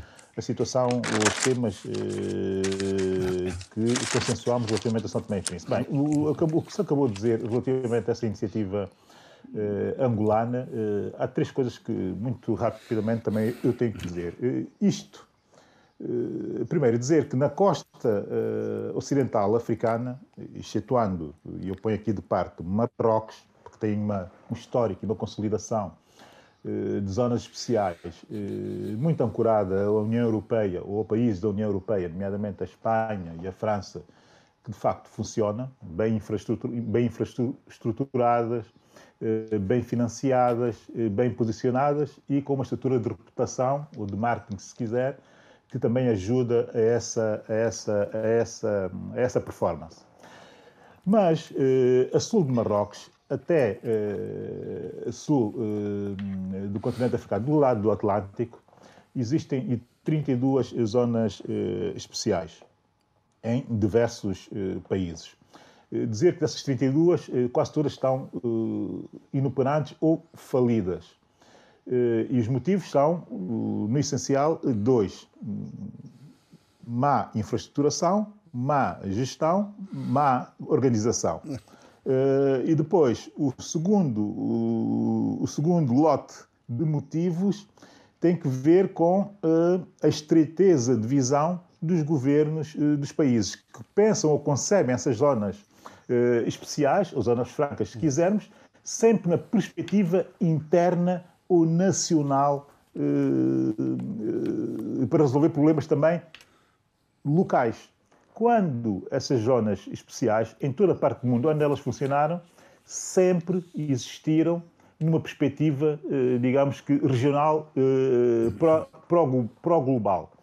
Eh, essa, esse swing que o Eduardo fez, e muito bem, e sobre o, a importância económica dessas zonas, eh, e depois, eh, curiosamente, tendo ido buscar a Holanda para ilustrar como, enfim, já meter neste lé também tem muito a ver com a Holanda, mas para ilustrar como de longe se controla, de certa forma, o trading e até a transformação de produtos ou de matérias-primas, isto para dizer o seguinte: é que este modelo, o modelo europeu, mas também hoje o modelo chinês que faz eh, das zonas especiais uh, centros uh, de, específicos ou, ou, ou, especializados de produção de alguns setores, eu devo dizer que esse modelo, que é um modelo que tem sucesso noutros, noutros continentes, não tem tido grande sucesso em África. E é aqui que entra a questão da zona económica eh, da, da, zona de livre comércio africano. africano. Hum. Enquanto essa zona, e essa é a minha perspectiva enquanto analista e uma perspectiva profissional, e sobre isso até tenho escrito profissionalmente e comercialmente, naturalmente, porque é, é disso que vivo. Hum. Mas dizer que enquanto essa zona uh, de livre comércio não se expandir e não estiver suficientemente uh, consolidada, dificilmente as zonas especiais uh, africanas serão atrativas porque elas, as zonas especiais, eh, só excetuando, funcionam... excetuando Etiópia. Não, a Etiópia, a Etiópia é um caso um pouco à parte, como é também as Maurícias. Como também são as Maurícias. Como também são as Maurícias, com mais sucesso ainda do que o caso etíope. Exatamente. Com mais sucesso ainda do que, uh, do que a Etiópia. Mas o que eu quero dizer é o seguinte: mas isso são fogachos, não têm grande impacto ao nível do crescimento económico e, sobretudo, não contaminam o crescimento económico nos países eh, à volta. Que isso é que se pretende é e aí é que se dá a dimensão das zonas, das zonas, das zonas eh, especiais. Uhum. Agora entro naquilo que Jorge me propôs, em que eu entrasse, se puder ser. Mas, rapidamente, é, a, a, entrada para o, opina, para o opinismo, para, enfim, para, para uh, o posicionamento da opinião, eh, de dois velhos políticos eh, são tomenses, o Dr. Pinto da Costa e o Dr. Eh, Rafael Branco, sobre aquilo que foi o que apareceu no Telenon como sendo uma opinião do Dr. Pinto da Costa, não há muito a comentar. Primeiro, porque do ponto de vista de interesse reflexivo, tem pouco. E depois, até porque está, segundo, até porque está datado. Ou seja, hum. querer só enquadrar eh, São Tomé e Príncipe do ponto de vista eh, regional, hoje, quando a discussão é do ponto de vista eh, continental e global, parece-me naturalmente pouco e, e, não muito a dizer. Muito Agora, bem. relativamente aos artigos do um, Dr. Rafael Branco, Mas eu, eu, acho... eu, só falei nos dois, e, e só lhe coloquei essa questão, porque eu tenho sistematicamente assistido, veja se eu estou correto, é, é, que da parte desses dois uh, antigos. Uh, antigos dirigentes políticos do país, haja uh, com alguma frequência contribuições políticas de análise, de reflexão, não, mas de, tem havido muitas, de, de opinião, de opinião. E não vejo muito ouça, dos outros ouça. antigos de, políticos, não é? Sim, sim, está bem. Mas isso do ponto de vista dos velhos políticos. Mas eu devo dizer, por exemplo, ouvindo o Dr. Pinto Costa e ouvir o, o Dr. Osíris eh, Costa, que, enfim, que é um jovem economista que eu conheço bem, eh, nas manhãs, no programa das manhãs da TVS, que também está online e dá para ver, vê-se bem a diferença de visão e de qualidade de visão e até eh, de técnica económica que um tem, eh, muito boa, do Osiris Costa, e que o outro não tem, o, o Dr. Pinto da Costa. Portanto, um já olhar claramente para o futuro e o outro a olhar não sei para onde e não acrescentando grande coisa. Muito bem. Eh, no caso do Dr. Rafael uh, Branco, acrescenta, mas acrescenta uma espécie de reflexão existencialista e justificadora de um determinado momento da sua vida uh, pessoal, que é tudo muito interessante, mas, enfim, até do ponto de vista Mas pouco relevante para o país, é?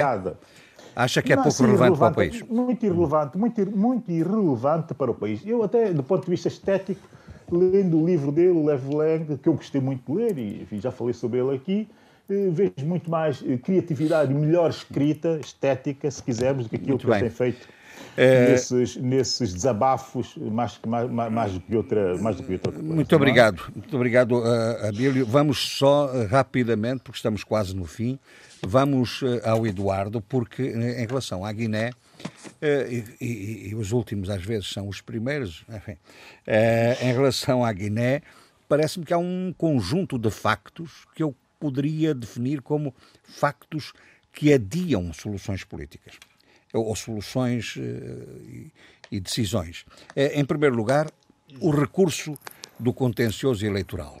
Continua o Supremo Tribunal embrulhado neste problema do contencioso uh, eleitoral. Uh, e, por outro lado, a, a, enfim, a célebre, a célebre hum, afirmação do presidente Sissoko de que uh, no dia 18, que já passou, uh, decidiria uh, ou havia uma solução ou dissolveria o Parlamento. Está tudo adiado. O, a Guiné-Bissau será mesmo um país adiado, Eduardo? De certa forma, sim não é? Uh, mas permita-me que eu siga aqui um, um, uma, uma linha de raciocínio hum. ligado a, ao, não ligado a, aos temas que eu enviei e começo é muito rápido. Hum. Uh, questão da saúde. Uh, depois de se resolver em parte a questão dos ventiladores, que são essenciais para o tratamento do Covid-19, há agora a falta de oxigênio hospitalar. Uhum. Isto também é complementar do ventilador, não é?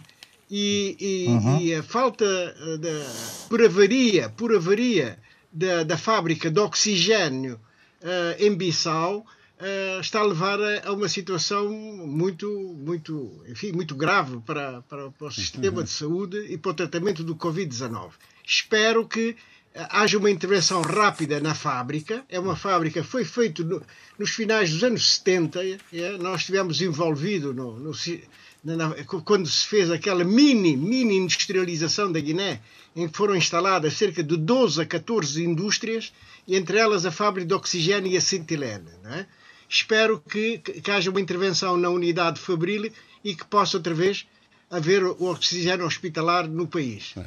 Uh, a dissolução da Assembleia Nacional. Mas an antes, eu, antes, de falar, oh, Eduardo, oh, Eduardo, antes de diga, falar diga, na dissolução, e, e, como é que o Eduardo, já que Sim. estamos a falar em questões de saúde, como é que o Eduardo apreciou esta, esta polémica e aprecia esta polémica sobre a questão do teste da vacina da poliomielite, uh, enfim, que tem, que tem levantado muita celeuma uh, na Guiné? Eu, ou a notícia está mal dada ou eu não percebo nada de nada, não é? Porque o seguinte, a vacina contra a poliomielite existe. existe claro. Portanto, é, já existe. Agora, o que é que se está a tentar fazer era uma experiência se a vacina da poliomielite tem algum efeito sobre o Covid-19. Exato. Ora, isto, é, isto não é, desculpem-me que eu digo, isso não é uma coisa uh, que se faça sem de ânimo leve. São é, é, é, em países extremamente evoluídos, com, com laboratórios altamente uh, uh, capacitados para o fazer. E, e, depois é preciso a disponibilidade portanto, de, das pessoas para, para se sujeitarem é. a, a, a, serem, quer dizer, a, a, a sofrerem, a serem, a serem é. eh, cobaias, para serem cobaias. E, portanto, é, é, é, um problema que eu nem me quero meter, porque é uma coisa muito séria, não é? Uhum. Injetar-se eh, uh, uh, organismos vivos no não, E tem que haver uma é, investigação é... prévia, não é? Uma investigação sobre prévia, efeito, efeitos potenciais uh, de, de, desse tipo de, de administração, não é? De, Exatamente. Eu, eu, como sou leigo nessa, nessa matéria, não, não me quero avançar muito, mas que. Mas, mas ser, como sabe, está, a, opinião pública, a opinião pública está cheia deste debate, não é? toda a gente Exato, intervém a, a, esse propósito. Bom, então falemos uh, na dissolução da Assembleia. A dissolução, a dissolução da Assembleia Nacional uh, só para depois do 29, porque já esteve prevista para, para 18, não é? E, e agora, uh, porque estava dependente da resposta do Presidente da Assembleia Nacional Popular, Cipriano Cassamá, uh, relativamente a uma, a uma resposta tão simples como esta. Quem é que, qual, qual é, uh, quem é que tem a maioria parlamentar? Uh, é o PIGC com, com os países com os partidos com os, países, com os partidos que, uhum. com os partidos que, que com quais assinar assinou o, o, um acordo de maioria de incidência um, parlamentar uhum. sim, sim, de incidência parlamentar ou será o, o, o, o outro grupo tal, eh, de, constituído pelo MADEM, pelo PRS e pelo APU-PDGB? Portanto, é esta a pergunta que o presidente autoproclamado, eh, o Maru Sissoko Embaló, pediu ao, presidente da Assembleia Nacional. Quem é que tem a maioria na, na, na, na Assembleia? E, e eu, eu, para mim, acho que não seria muito difícil, nem que se nem que fosse apenas eh, eh, como um mero exercício para aprovar qualquer coisa para saber quem, onde, onde está a maioria, não é? Mas, uh, pois, mas há instrumentos, há instrumentos, há instrumentos parlamentares, há figuras regimentais que podem provocar uh, direto ou indiretamente essa essa frição, essa, nomeadamente, olha, nomeadamente, por exemplo, uh, moções de censura ou moções de confiança no Parlamento por parte do, do, do, do ou dos partidos de oposição ou dos partidos ou do, ou do governo. por exemplo, a, a, a votação, do, a programa votação do, do, programa do governo, se ele existe, parece, dos, instru, dos orçamentos, etc. Portanto, há sim, momentos e instrumentos regimentais que podem provocar isso. Não é preciso ir lá bater à porta de cada deputado, não é? Exatamente, exatamente. Portanto, não vejo às vezes, quer dizer, há, a questão, esta pergunta eh, já devia ter tido uma resposta por parte da Assembleia Nacional Popular e, e, e, e tirar de dúvidas ao, ao, ao, senhor, ao presidente autoproclamado Sissoko, não é? Hum, Portanto, mas, outra a, questão, mas a eventual, oh, Eduardo, a eventual, a eventual dissolução do Parlamento colocará outro problema à Guiné-Bissau é a Sim, convocação eleições, de novas eleições. Não é? Eleições legislativas, legislativas. E eu penso de que é, é isso que se pretende, aquilo que o, o Maru Sissoko Embaló pretende, é que haja novas eleições legislativas previamente preparadas para influenciar o eleitorado através da compra de consciências, e que isso sabe-se que está a circular aí dinheiro a, a rodos lá no, na, na Guiné-Bissau. Portanto, compra-se quando até, até o inimigo é rapidamente amansado, fica manso, fica sossegado imediatamente através da compra da sua consciência, não é? é com envelopes muito, muito interessantes, muito bem compostos, não é? Portanto, a ideia é, é essa e afastar o PGC do poder. mesmo indo às eleições, através da manipulação dessas mesmas eleições, afastar definitivamente o, o PGC. Muito bem. É, é, essa a ideia que existe e que corre nos meios políticos guineenses, não é? Uhum. Uh, outra, outra questão é, é o Supremo Tribunal da Guiné-Bissau, não é? Que abortou a apreciação do recurso do contencioso eleitoral, não é? Porquê? Porque o, o, o juiz, eh, o, um dos juízes, uh, deixe-me ver que, o nome dele que está, fugiu-me agora. O vice-presidente. Rui Nené. é o vice-presidente. Sim. o vice-presidente. É o vice-presidente. É Nené, não é? Uh, abandonou a, a, plenária, não é? A, hum.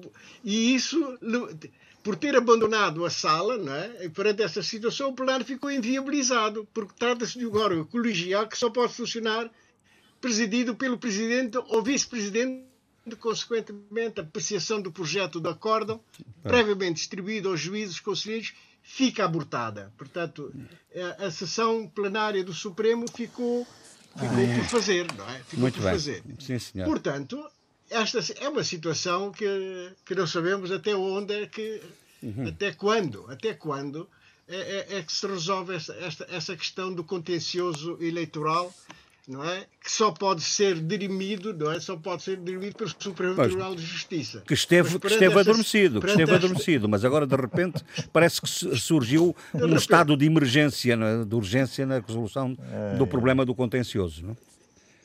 Exatamente. Mas aquilo que me preocupa é quando o Supremo Tribunal está em sessão, ou tenta estar em sessão plenária, não é? Uh, cá, uh, na porta do Supremo, não é?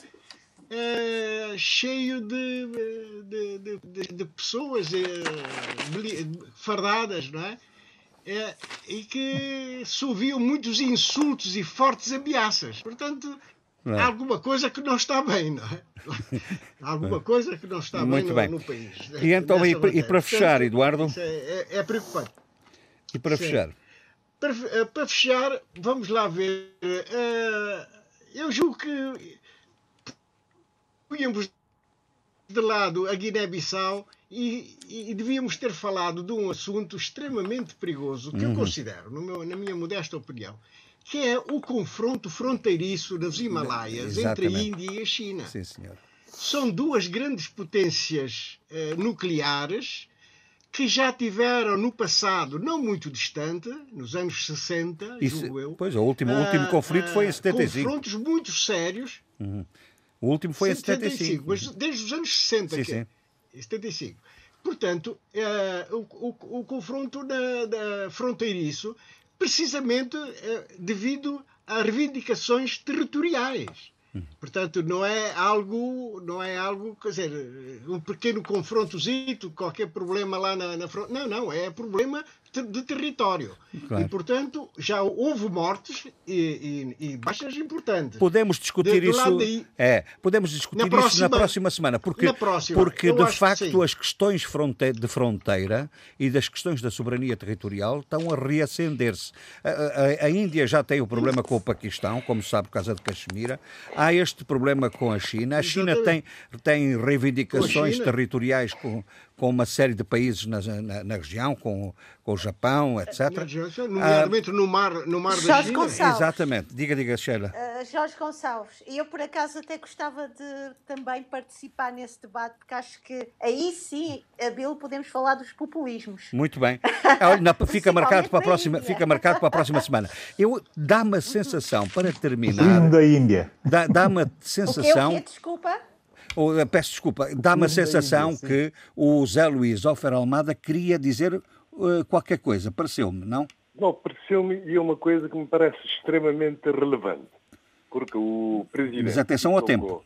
Já tinha, já tinha, já tinha ameaçado com a dissolução da Assembleia Nacional, uhum. uh, da, da, Assembleia Nacional Popular da Guiné, por, pelas razões políticas todas que conhecemos, e até atribuindo, digamos, funções presidenciais quase ao Presidente da Assembleia Nacional, né? Uhum. Coisa, portanto, coisas esquisitas. Mas ele, eh, ele para dissolver a Assembleia Nacional, terá que eh, deixar expirar o estado de emergência. Ele não pode, de maneira nenhuma, isso está claríssimo na, na Constituição da Guiné-Bissau, ele não pode, em caso algum, uh, dissolver a Assembleia Nacional Popular na vigência do, do estado de emergência. Isso está proibidíssimo na Constituição da, da Guiné-Bissau. E há outras constituições, por exemplo, a Constituição de Portugal e a Constituição de Cabo Verde, que diz, inclusive, que a Assembleia não pode, o Parlamento não pode ser dissolvido nos 30 dias depois do estado de emergência ou do estado de sítio, está a ver? Uhum. Portanto, ele que leia a Constituição, que revogue o estado de emergência. Uh, então, para dissolver a CB, mesmo se depois o quiser instaurar, não é? Uhum. Porque é, seria flagrante se ele, se ele dissolvesse o, o Parlamento na vigência do estado de emergência. São questões substanciais que em certos momentos Mas, se remetem para pequenos detalhes. Às vezes não lê a Constituição, uh, Bom, meus senhores, uh, eu quero agradecer a vossa uh, presença, mas quero que recomendem, recomendem o que têm por, por, por dizer para o fim de semana. O Eduardo quer dizer alguma coisa? Quer recomendar? Não, eu, eu fiz uma brincadeira com o Abílio, com o Zé Luís e, e a Sheila. Não me levem a mal. Não. Mas este, este não. livro. Sugeriu, sugeriu. Na boa, boa. Sugeriu-lhes, não é? Sim, eu não. sugeri, eu sugeri. Eu recomendei a leitura deste livro. Uh, Acusa-se o imigrante de Tobago. É um libelo acusatório. Eu estou a usar uma linguagem jurídica para uhum. vocês, né?